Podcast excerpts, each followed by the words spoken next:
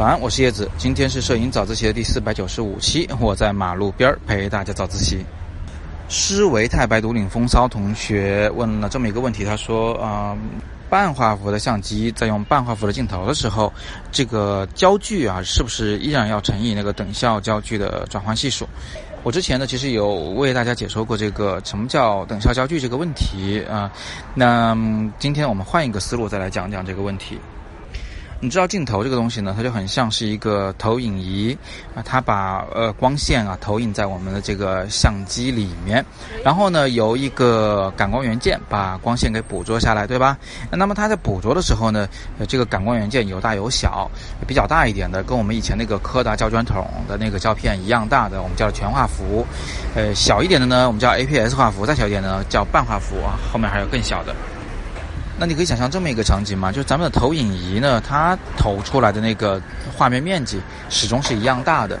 啊，那投出来以后啊，咱们的那个幕布接受那个光线的幕布，它的面积有大有小，这就跟那个相机机内的那个感光元件有大有小很相似了。这个幕布小的时候会发生什么呢？啊，幕布小的时候，我们就只能捕捉到。整个刚才那个投影仪投出来的画面的中央一部分，那这个时候你是不是感觉它就变长焦了呢？变成呃这个这个某个事物在画面中所占的这个比重比较大了。比如说啊，现在就有一片绿草地，然后中间站了一个人，这个人本来是个全身像，是吧？你这个投影仪的光线投出来以后，我们现在幕布小，幕布小一半，那结果呢，你就只能变成，就中间那个人就变大了，他就被。只能捕捉像他的一个半身像了，他的腿就已经进不到画面里了，天上的云也没有那么多了，明白我的意思吧？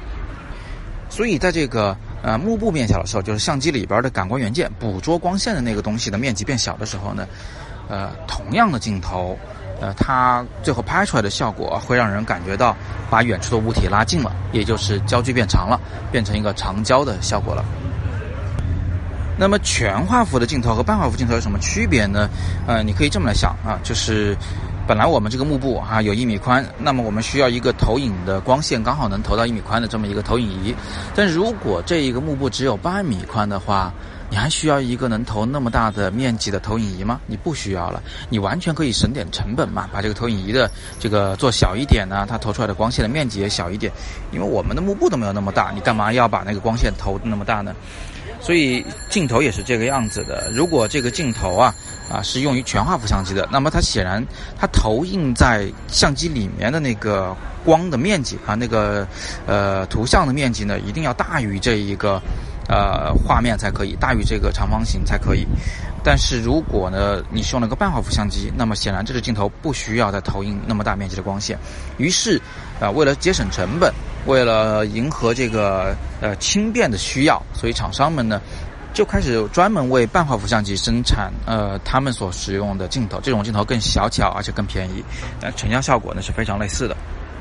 那么现在就出来了一个问题了，就是全画幅镜头可以用于半画幅机身吗？肯定是可以的，因为你把你的光线啊投了一个很大的面积，但我们只取中央一部分，这个合情合理啊，就没有什么除了浪费以外没有什么不妥。呃，但是如果你是一个半画幅的镜头，可以用于全画幅机身吗？不行，因为你这个投影仪本身投出来的光线面积都不够大啊，幕布非常大，这个时候周围就会出现一圈黑边儿啊，出现暗角，这就是不对的了。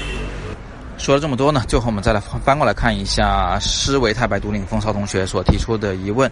呃，那半画幅的镜头用在半画幅机身上，会不会要乘以转换系数呢？还是会的，因为不管是全画幅镜头还是半画幅镜头，它们所标的那个焦距啊，其实是一个绝对值，它是一个嗯真实的物理的这个存在的东西。所以呢，不管你是呃把全画幅和半画幅镜头用在全画幅和半画幅机身上，你都应该去乘以一个等效焦距，因为这个等效等效，它其实就是发生在这个画幅这一端，那跟这个镜头其实没啥关系。